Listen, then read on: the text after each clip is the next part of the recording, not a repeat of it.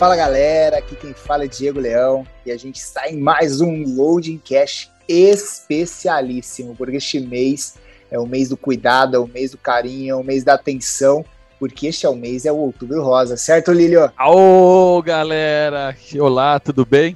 Cara, Outubro Rosa, sabe que eu gosto de rosa, né? Eu sou fã do rosa. E aí, Outubro Rosa, é o que você falou, o mês do cuidado, né? O mês é Outubro Rosa e a saúde da mulher, né? E no dia 21, Diegão, de outubro, teve uma live com a Bárbara Moreto. Ela é enfermeira, especialista em docência no ensino superior. Cara, e ela iniciou o MBA em gestão de saúde pela USP. Aí, não tem porquê a gente se atrever, né? Não faço nem assim, tipo, o um mínimo de, de loucura versus uma qualidade dessa de evento a gente falar, né, velho? Então, Bárbara, vai que é sua. Eu tenho certeza que o Milton caprichou nessa edição e Outubro Rosa é aí, Loading Cast. É isso aí, galera. Um bom Loadcast para vocês e se cuidem.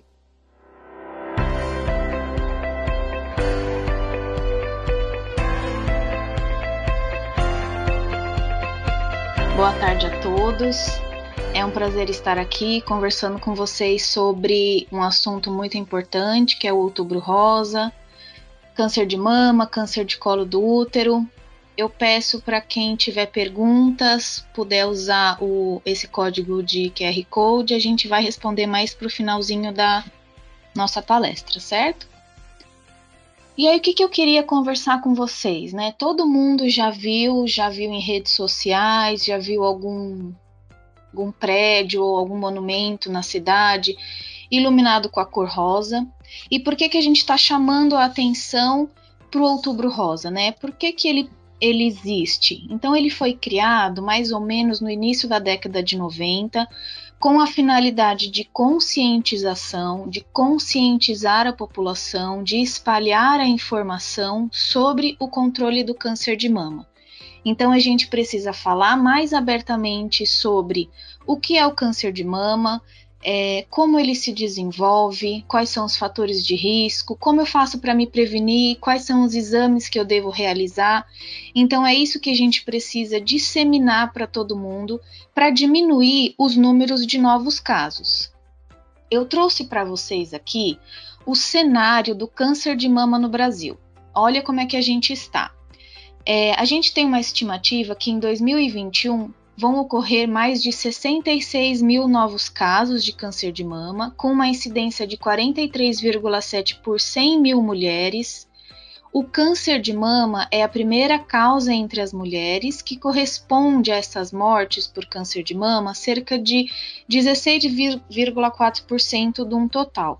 Então a gente precisa falar sobre o câncer de mama, né? Por que não sobre os outros cânceres? A gente está falando mais sobre o câncer de mama e o outubro rosa em decorrência desses números, né? A gente está vendo muitas mulheres morrendo em decorrência do câncer de mama, sendo que ele tem prevenção, ele tem exames preventivos, tem tratamento, é, existe todo um. É, um apoio para que a gente consiga detectar o câncer na fase inicial, para ele ter um sucesso de cura muito grande. Aqui eu trouxe para vocês os tipos de câncer que mais acometem as mulheres. Então, em primeiro lugar, a gente tem o câncer de mama. Em segundo lugar, eu tenho câncer de cólon e reto, com mais de 20 mil novos casos. Em terceiro lugar, eu tenho câncer de colo do útero, com mais de 16 mil novos casos. Se a gente tirar de cenário esse câncer do colo e reto, que também acomete os homens, em terceiro lugar, sobe para o segundo lugar o câncer de colo do útero. Então, ele vem ganhando espaço dentro do Outubro Rosa para a gente também disseminar e falar abertamente sobre o câncer do colo do útero também. Mas afinal, o que é o câncer de mama, né? Como ele se desenvolve? Ele é um tumor maligno que se desenvolve a partir das células da mama. Geralmente essas células elas envolvem o ducto mamário, né? O câncer começa lá. Essas células é, que envolvem o ducto mamário, esse, essas células defeituosas podem começar lá.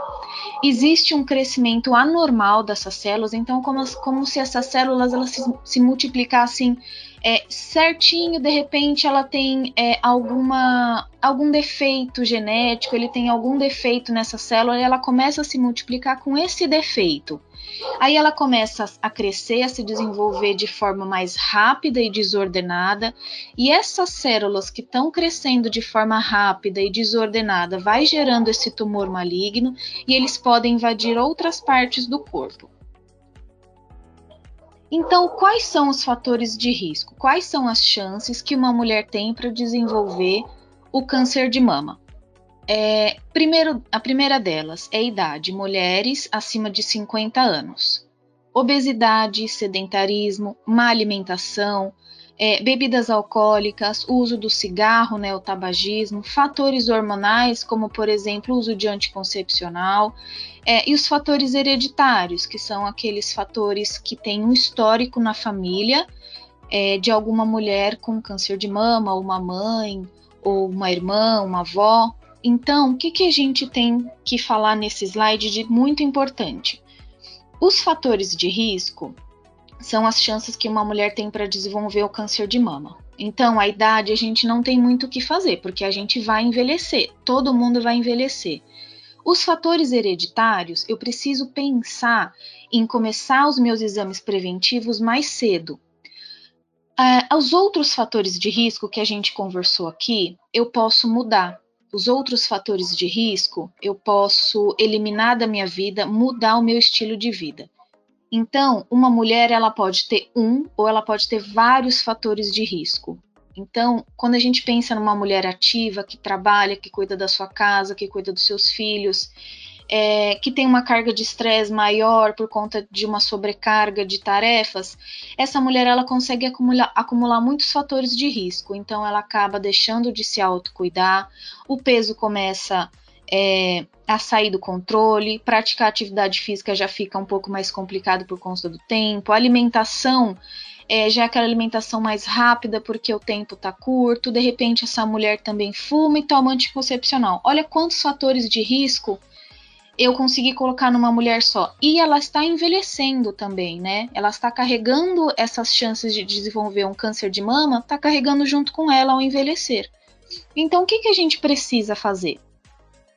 a gente pode controlar o nosso peso, é, a gente pode praticar atividade física, seja qual for, a gente precisa movimentar o corpo, nem que seja uma caminhada de 30 minutos, isso já faz uma grande diferença. É, praticar atividade física nos, nos libera substâncias que nos dão bem-estar e vontade de continuar a praticar atividade física a gente precisa melhorar a nossa alimentação, a gente precisa prestar atenção no que a gente come, no que a gente compra. Então, esses alimentos que a gente encontra muito fácil no mercado, muito fácil de preparar, eles têm muitos aditivos químicos, conservantes. É, é importante a gente se alimentar com, com aquele alimento natural, que vem da terra, o alimento que a gente encontra na feira, o alimento que a gente faz na nossa casa, porque a gente consegue controlar o uso de sal. É, a importância da gente levar uma marmita para o nosso trabalho, porque foi aquela comida de verdade que a gente fez em casa. A gente pode diminuir o uso de bebida alcoólica, a gente pode parar de fumar, porque o fumo ele não traz benefício nenhum para a gente. Fatores hormonais. A gente pode conversar com o nosso médico ginecologista, por exemplo, e achar um melhor método de uso para contraceptivo, por exemplo. É, existem vários, né, que a gente pode conversar com o nosso médico ginecologista. Então, são todos esses fatores de risco que a gente precisa prestar atenção hoje, já que a gente está conversando e eu estou tentando colocar uma sementinha na cabeça de todo mundo para começar a olhar para si e a pensar o que eu posso mudar a partir de hoje, porque nunca é tarde. E aí, quais são os exames que eu devo realizar? Então, eu estou pensando lá nos meus fatores de risco, eu vou começar a mudar o meu estilo de vida gradativamente, não precisa ser nada radical, mas eu tenho essa consciência que é o mais importante, e eu preciso realizar os exames preventivos uma vez por ano. O mais importante deles é a mamografia. Ela consegue fazer rastreamento, ela consegue fazer diagnóstico, ela consegue ver aonde tem o nódulo, como ele é. Então, ela é muito importante a partir dos 40 anos para aquelas mulheres que têm um risco habitual, igual a gente falou no slide anterior. para aquelas mulheres que têm um alto risco de desenvolver câncer de mama, de repente algum fator hereditário, é, ela pode começar a, o seu rastreamento, ela pode começar os seus exames preventivos mais cedo, a partir dos 25, 30 anos. Isso é muito importante. A gente pode fazer uma ultrassonografia, que é um exame complementar à mamografia. De repente, a mama dessa mulher é muito densa porque ela é muito jovem, a gente pode associar essa ultrassonografia que vai conseguir nos ajudar a fazer diagnóstico. Os exames clínicos, a gente também entra com nessa parte com o autoexame, que a gente vai conversar daqui a pouco. E tem a biópsia. A biópsia não é um exame que a gente vai realizar todo ano, mas a gente vai realizar se houver um achado, por exemplo, de algum nódulo, e o médico vai pedir uma biópsia, vai retirar aquele tecido, né, um, um fragmento dele, mandar para análise para saber se aquelas células são cancerígenas ou não. O que, que, é importante a gente falar aqui? Mesmo que eu realize meus exames periódicos, eu não posso deixar de observar os meus sinais e sintomas, eu não posso deixar de observar o meu corpo. E quais são eles? Aqui eu trouxe uma ilustração para vocês é, do que, que pode acontecer. Não necessariamente vai acontecer todos de uma vez, né? Mas o que, que pode acontecer? Eu preciso primeiro observar o meu corpo. Eu preciso saber o que é normal em mim para eu saber o que é anormal, o que está de diferente, porque eu sei. O normal é sempre assim. E quando eu percebo alguma dessas alterações, eu sei que está saindo do meu normal, então eu preciso procurar um atendimento médico. Então eu posso ter um espessamento cutâneo, eu posso ter uma, uma parte mais abalada, mais inchada da mama, eu posso ter uma retração, a mama repuxou. É, então, igual está representado nesse limãozinho, é diferente, minha mama nunca foi assim. Eu posso ter feridas ao redor da mama, eu posso ter vermelhidão em alguma parte da mama.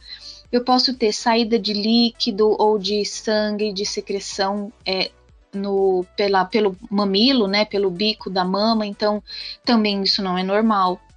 Eu posso ter uma dilatação dos poros, é, como está representado aí na figura. Eu posso ter um nódulo cutâneo, um nódulo que eu consigo ver embaixo da pele, está diferente, ele nunca esteve lá. Eu posso ter vasos aparecendo superficiais na mama, o afundamento do mamilo, então a retração do mamilo, ele entrou na mama. Por quê? O que, que aconteceu?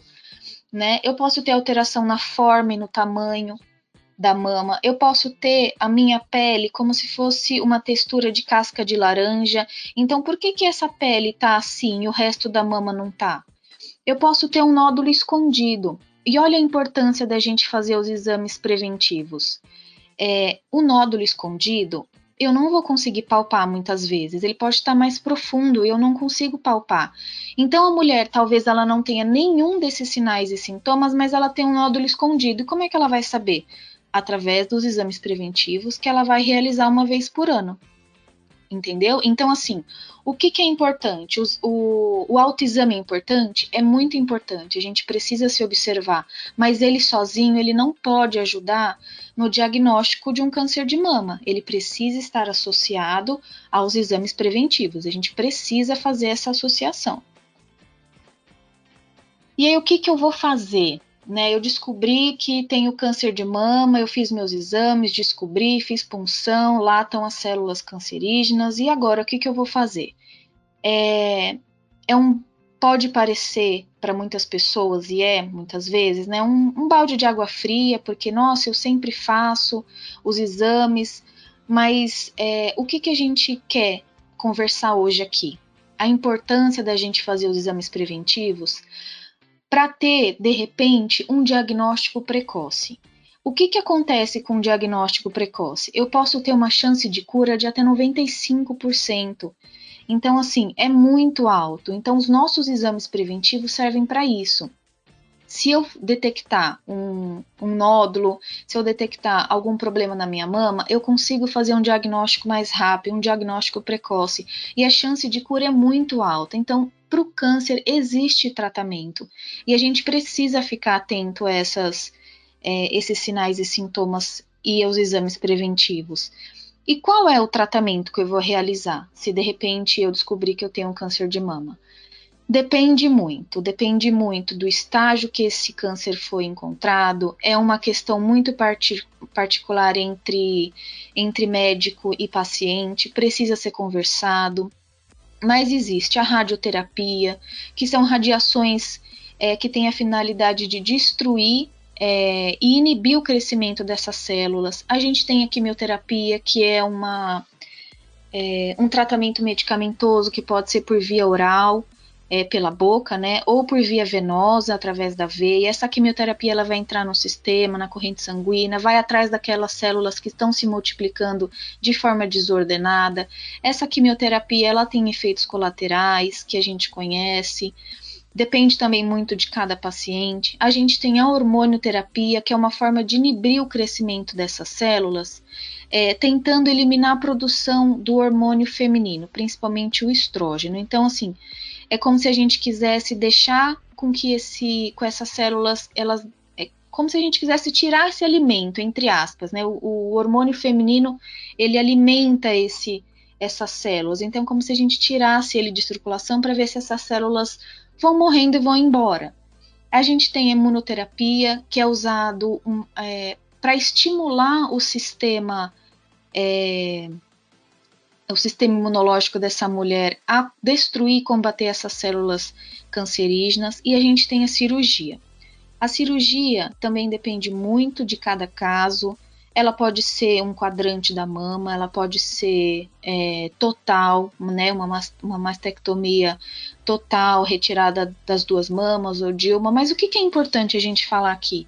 Hoje em dia, as mulheres faz um tempo já, as mulheres elas são asseguradas por lei a fazer a reconstrução dessa mama. Então a gente entendeu, toda a classe médica de saúde entendeu que isso é muito importante para a autoestima da mulher, para o psicológico dela, fazer reconstrução da mama para essa mulher é totalmente diferente. Ela tem um, é, um poder maior para continuar o seu tratamento, tem uma autoestima melhor para continuar o seu tratamento e chegar à cura. Aí lembra que eu falei que o câncer do colo do útero ele vem ganhando espaço aqui no, é, no, no Outubro Rosa? Por quê? Em 2020 foram mais de 16 mil novos casos de câncer do colo do útero, mais de 6 mil mortes é, em, em 2019 e ele vem se tornando é, o segundo câncer que mais acomete as mulheres, né? Se a gente tirar de cena aquele câncer de cólon e reto. Então, é um assunto que a gente precisa conversar também para ver se a gente consegue diminuir esses números de novos casos. A gente precisa conscientizar a população de que existe o câncer do colo do útero, quais são os exames que a gente vai realizar, como eu faço para me prevenir. Aí eu trouxe uma imagem para a gente entender aonde é o colo do útero. Então, se a gente começar de baixo para cima, eu tenho um canalzinho da vagina e ele termina no colo do útero. E esse colo do útero dá acesso ao útero. Então, esse colo do útero, se a gente for pensar, por exemplo, numa mulher que tem parto normal, é ele que vai afinando, que vai dilatando para o bebê poder passar. Esse o colo do útero, ele tem que ser normal, como a gente está vendo aqui na figura. Ele tem que ser uma mucosa lisa, é, sem nenhuma ferida, por exemplo, como está mostrando na figura do lado. Então a gente precisa é, prestar atenção nesse colo do útero, que eu vou já conversar sobre isso. E como é que a pessoa se desenvolve, como é que a mulher desenvolve o câncer do colo do útero? Principalmente infecções persistentes pelo vírus HPV, que é o papilomavírus humano. Esse vírus ele é muito frequente entre homens e mulheres. É, muitas vezes esse ele não causa doença. É, existe existe alguns tipos de HPV, então a gente tem o HPV 16, o tipo 16 e o 18, que ele, é um, ele tem um maior risco né, de desenvolver o câncer do colo do útero, ele chega a ser responsável por 70% dos, é, dos cânceres. Então a gente tem outros tipos, por exemplo, o 6 e o 11, que ele não é oncogênico, ele não causa câncer do colo do útero. Então é um vírus é, que só é diagnosticado através do Papa Nicolau. Então olha a importância do exame preventivo. Esse esse HPV ele é facilmente tratável e curável na maioria na maioria dos casos. Muitas vezes ele desaparece. Quando a gente vai fazer o próximo Papa Nicolau, ele já desapareceu. E o HPV ele é transmitido principalmente na relação sexual sem proteção. E quais são os fatores de risco? Quais são as chances de uma mulher desenvolver o câncer do colo do útero? Principalmente infecções causadas pelo vírus do HPV. Início precoce da vida sexual e múltiplos parceiros, é, a gente entende que essa mulher está hum, tá mais em contato, né? Esses fatores de risco estão associados à mulher ter mais contato com o vírus do HPV, uso de cigarro, uso prolongado de anticoncepcional, múltiplas gestações, a imunidade baixa e o histórico familiar, que é aquela questão de fatores hereditários. E quais são os exames que eu devo realizar? Principalmente exame de Papa Nicolau, ele é um exame preventivo que faz diagnóstico, então eu preciso realizar o Papa, Papa Nicolau porque é através dele que eu consigo fazer um diagnóstico de HPV ou não, que eu consigo ver meu colo do útero, se tem, é, é, se tem ferida ou não, então a gente precisa realizar esse exame, ele é muito importante, tem que ser realizado uma vez por ano. Existe a vacinação contra o HPV, que é para meninas de 9 a 13, 14 anos, meninos de 11 a 14 anos. Então, a, vacinação ela é importante. A gente precisa lembrar que quando chega nessa fase mais ou menos de pré-adolescência, é, a gente tem que lembrar de levar essas, essas pré-adolescentes, esses meninos, essas meninas para vacinação. Às vezes a gente fica muito atento ao calendário vacinal de dos bebês, né? E a gente acaba esquecendo dessa vacina de HPV que é tão importante quando a gente vacina essas meninas e esses meninos, e quando essa menina, quando essa mulher começa a sua vida sexual, começa a realizar o seu, o seu Papa Nicolau com frequência, todo ano, a gente consegue fechar um ciclo de proteção para essa mulher, um ciclo de proteção contra o HPV e contra é, a chance dela desenvolver o câncer do colo do útero.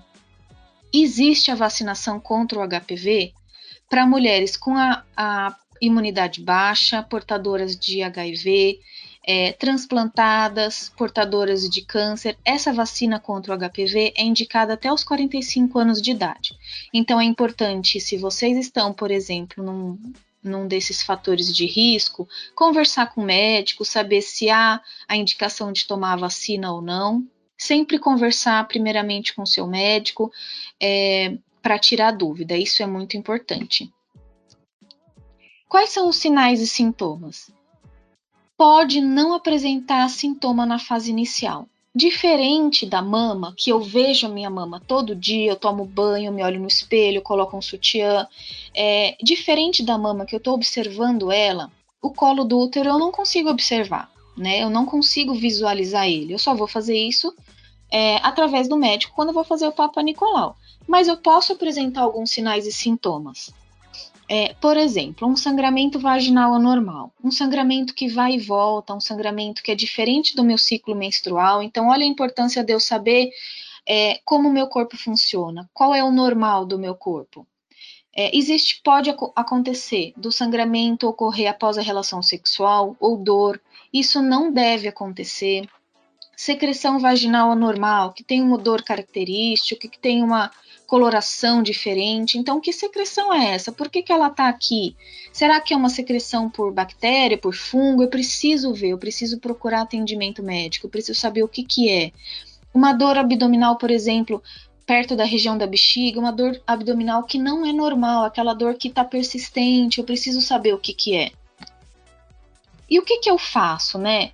É, se de repente eu tiver algum sinal e sintoma, como é que eu faço para saber se é câncer do colo do útero? A primeira coisa, se a gente detectar algum sinal e sintoma, eu preciso procurar atendimento médico.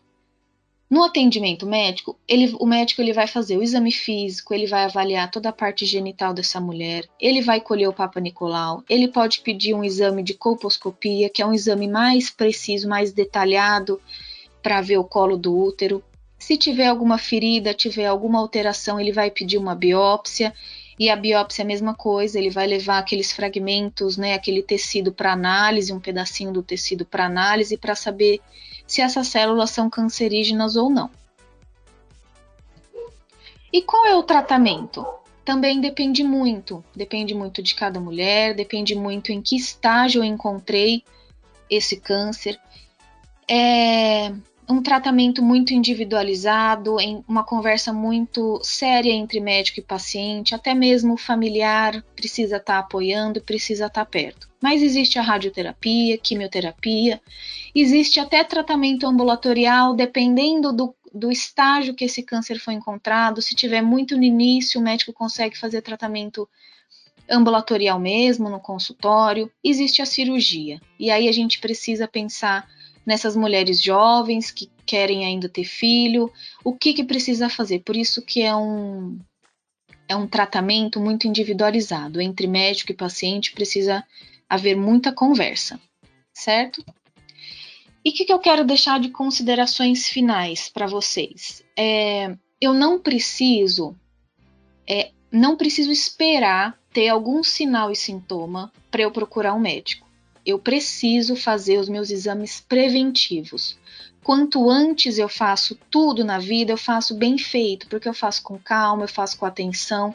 Então, quanto antes, melhor. Eu posso fazer isso por mim. Eu preciso me autocuidar. Eu preciso ter esse olhar para mim, para o meu corpo, eu preciso me autocuidar, observar os sinais e sintomas que o meu corpo fala comigo, a importância de eu realizar esses exames preventivos. E antes do câncer ele ter tratamento, antes dele ter cura, ele tem prevenção. Então a gente precisa fazer é, isso que a gente está fazendo hoje, conversando, falando, tirando dúvida, plantando uma sementinha na cabeça de todo mundo, de mulher, de homem. Homem tem câncer de mama?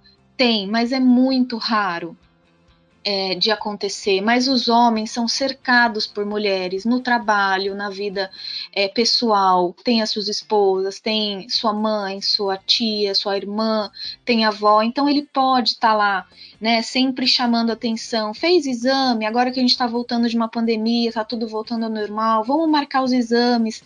Vamos lembrar que isso existe, né? Todo ano a gente precisa lembrar disso. Então, eu queria deixar aqui, né, se de repente precisar fazer alguma pergunta através do QR Code, a gente vai conversar mais aqui para frente. Eu sei que existe aí na, na empresa de vocês uma isenção da coparticipação. Eu acho que a, a, a doutora vai falar melhor, ou se ela conseguir é, com o áudio dela, falar dessa isenção da coparticipação nos exames preventivos. Então, a empresa está fazendo algo muito legal. Eu espero que vocês consigam tirar essa dúvida sobre essa isenção da coparticipação.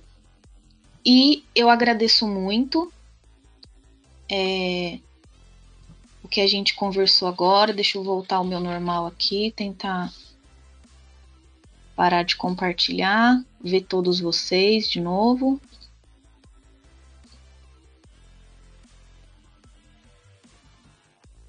Eu vou tentar colocar um vídeo que eu quero passar o vídeo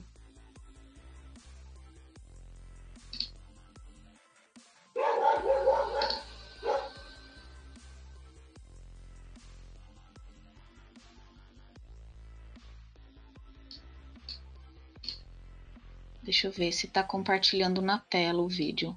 Está compartilhando na tela? Assim. Tá.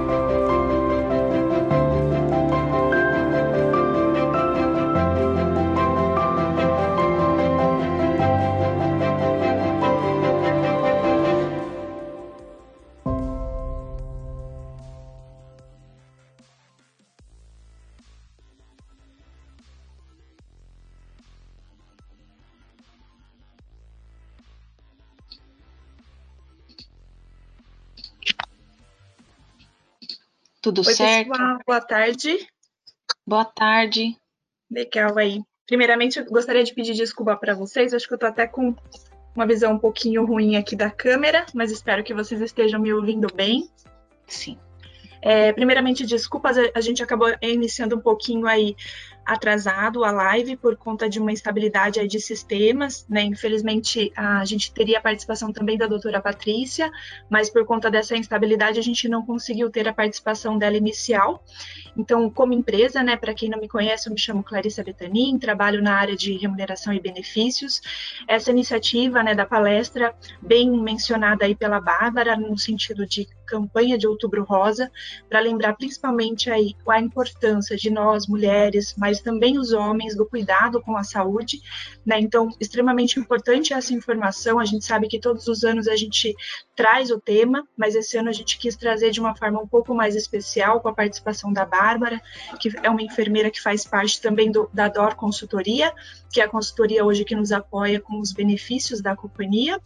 É, Bárbara, se você puder, por favor, só retornar o, o o, material de apresentação, só para a gente reforçar também para que todos saibam sobre a campanha que nós estamos realizando em relação à isenção dos exames. Eu vou tentar posicionar melhor minha câmera aqui para ficar mais, mais pertinho aí de vocês a visualização. Um minuto, por favor.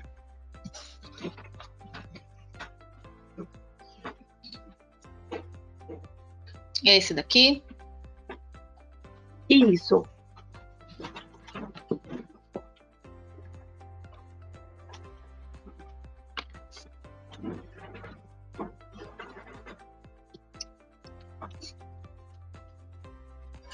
Agora fica melhor. É, então, para quem ainda não está a par, a DHL esse ano também está com uma iniciativa diferente, que é a iniciativa de isenção de exames preventivos, também focado para essa parte da saúde do homem da mulher e dos cuidados que nós devemos ter aí de forma geral. Né? Então, a importância de que realizarmos aí anualmente os exames preventivos e para esse ano a gente está com um foco para os exames que são focados em a, a descoberta né, dos tipos de patologias ligados a câncer de cólon, câncer de mama ou câncer de próstata. Então, todos os exames aqui mencionados, eles fazem parte desse rastreamento de doenças, de possíveis patologias. Então, colaboradores e dependentes que durante o período da campanha, né, que se inicia aí a partir do dia 1 de outubro, irá até o dia 31 de dezembro, que realizarem qualquer um dos exames aqui mencionados, vocês terão a isenção desses custos de coparticipação, tá? Então, eles serão marcados aí pela companhia e nós estamos realizando essa iniciativa com o intuito realmente de vocês cuidarem do preventivo, de fazerem os exames e estarem garantindo que vocês estão passando pelas rotinas necessárias durante cada um dos anos. Tá? Então, só reforçando esse ponto. Agora eu vou dar uma olhadinha aqui no slide que a gente também dividiu com vocês. Se nós tivermos algumas perguntas para a Bárbara também poder nos ajudar. Então, eu visualizo aqui que a gente já tem um número de perguntas legais. Então, Bárbara, a primeira delas que nós recebemos, né, que teve um número até maior número de, de pessoas também interessadas com a resposta, é, mulheres com prótese de silicone, elas podem ter alguma falha para visualização da mamografia?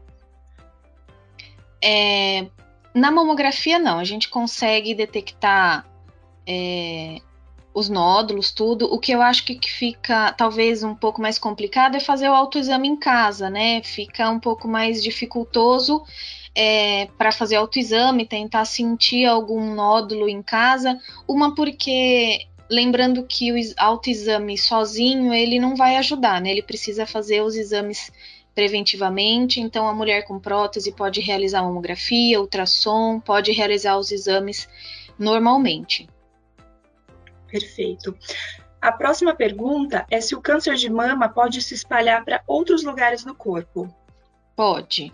Então, essas células é, que a gente que inicia, inicia na mama, né? Essa, o câncer de mama ele se inicia com as células da mama, ela pode invadir outras partes do corpo, ter afinidade com outras é, células de outros tecidos, né? Do, do corpo e pode desenvolver uma, uma metástase e ir para outros segmentos do corpo também. acho que ainda com, o tempo eu vou fazer mais algumas perguntinhas. É, a outra dúvida também é relacionada à parte de, de prótese de silicones, mas a, a, pergunta é mais questionada se a prótese dos seios elas aumentam as chances do câncer de mama. Não, não, não tem evidência, assim, a gente não tem nenhuma comprovação de que é, colocar prótese vai gerar câncer de mama. A gente não tem ainda nenhum estudo, não tem nenhuma evidência que isso vai acontecer. Perfeito. Um outro ponto de dúvida também relacionado é se o câncer de mama em homens ele é, um, ele é, desculpa, é mais raro, né, o câncer de, de mama nos homens, e se esse é um assunto um pouco, pouco falado, e se pode falar um pouco mais sobre o assunto. Também já está parabenizando também pela palestra. Obrigada. É, é um câncer de mama no homem é muito raro, mas acontece. Acontece, por isso que a gente precisa prestar atenção. É, quando a gente fala sobre qualquer exame preventivo ou qualquer doença é, que a gente possa ter, é, doenças crônicas, tudo a gente tem que fazer de forma preventiva. Então, antes de tudo, a gente precisa conhecer o nosso corpo, saber como ele funciona, é, o que é o normal. Então, é, o homem ele não vai deixar de observar o seu corpo só porque talvez seja raro um câncer de mama ou que só porque ele não tem a mama igual a da mulher, que ele também não pode ter o risco de desenvolver câncer de mama. Então ele precisa também se observar, ele também toma banho, ele também passa a mão pelo corpo, ele vê. É, às vezes é mais fácil até de detectar uma alteração no homem porque ele não tem a densidade da mama da mulher, mas ele precisa. Qualquer alteração, de repente ele percebeu que a mama dele, né, tá maior. Por que que tá maior? Eu nunca tive isso, ou tem algum nódulo, algum caroço, é, ou eu, eu preciso, ele precisa se observar também. É raro, mas acontece. Então, todos os. E aí a gente pensa, né? Que eu vou procurar quem? Né, eu vou procurar um ginecologista, o homem vai pensar: quem que eu vou procurar? Se ele tem um médico de família, se ele tem um médico que ele sempre vai, ele pode procurar esse médico de confiança, mas ele pode procurar um mastologista, que é um médico que cuida da mama, tanto de homem como da mulher. E quando a gente pensa em mama, a gente só pensa na mulher, mas a gente pode procurar um mastologista, tirar dúvida é, e fazer exames. Então, é importante o homem fazer todo esse, esse pensamento em relação a esse outubro rosa quando a gente fala de câncer de mama. Legal. Eu acho que esse ponto também é bem importante de dúvida, até porque os cânceres, né, independente de ser homem ou mulher, ele pode dar da mesma maneira, né? Então, o cuidado, a prevenção, ela é sempre muito importante para qualquer um dos sexos, né? Então, isso, por isso a importância também dos exames de rotina, né, e os cuidados gerais com o corpo. Isso mesmo. Deixa eu acompanhar mais uma outra pergunta que tenha bastante solicitação aqui. A, a, dúvida agora é relacionada à parte de amamentação. Se a amamentação ajuda na prevenção do câncer de mama ou se ela aumenta o risco para as mulheres que não amamentam. Então, quando eu falei que o, as, essas células cancerígenas elas podem se desenvolver a partir das células que envolvem o ducto mamário, o que, que a gente pensa na amamentação? A amamentação ela acaba protegendo a mulher, né, a, a um a desenvolver um câncer de, de mama, por exemplo, porque na amamentação é como se fosse feito uma proteção daquele ducto mamário, é uma maturação daquelas células, uma proteção daquelas células, e assim pode-se evitar um câncer de mama no futuro. Mas não significa que a mulher que não amamentou vai ter, ou a chance dela ter é, câncer de mama é maior. Então, isso não tem, não tem nada relacionado os fatores de risco que a gente comentou na, na palestra são os mais importantes, então obesidade, sedentarismo, má alimentação, é, isso é muito maior do que uma mulher que não conseguiu amamentar. É, existem vários fatores de uma mulher não conseguir amamentar, mas isso não impede e não vai é, associá-la a um câncer de mama futuro. É mais uma, o, o, a, o aleitamento materno é mais uma proteção para as mulheres é, que conseguiram aumentar é mais um fator de proteção contra o câncer de colo do útero, mas aquelas que não conseguiram não significa que vão ter. Perfeito.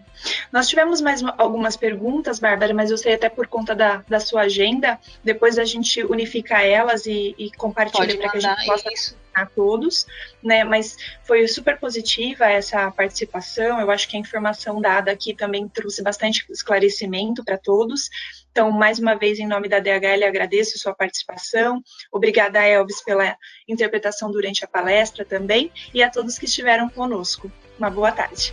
Boa tarde, eu agradeço. Tchau. Obrigada, tchau, tchau.